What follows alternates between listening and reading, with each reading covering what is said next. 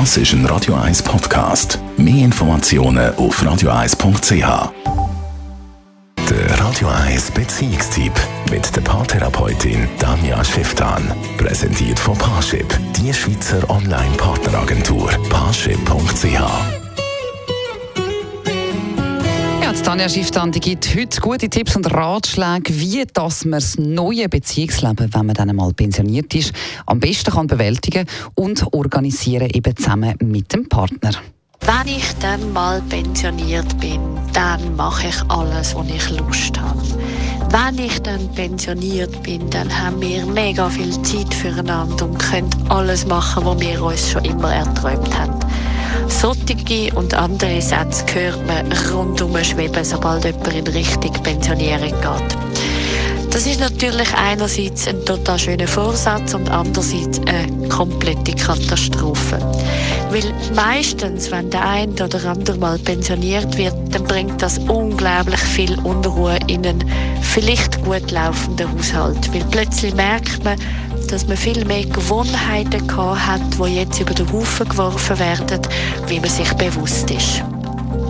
Das heißt, wenn jemand pensioniert wird, oder besser, bevor jemand pensioniert ist, miteinander vorbesprechen. Vorbesprechen, wie der Alltag wirklich aussehen soll.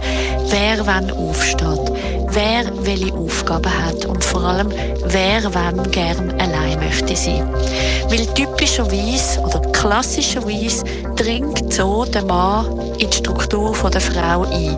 Weil in dem Alter ist es häufig noch so, dass sie eine gewisse Routine hat mit dem Haushalt, eine gewisse Gewohnheit hat, wie sie ihren Alltag gestaltet.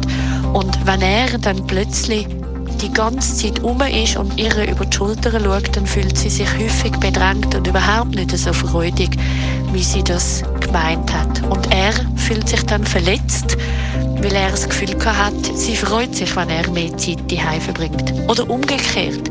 Sie ist plötzlich die ganze Zeit daheim und hat vielleicht gar nicht so viele Pläne, wie sie sich das vorgestellt hat und ist ganz viel, vielleicht sogar einsam.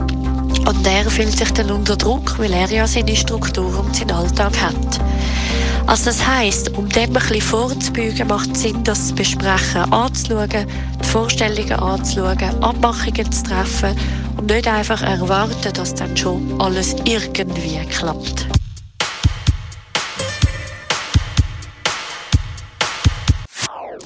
Das ist ein Radio 1 Podcast. Mehr Informationen auf radio1.ch.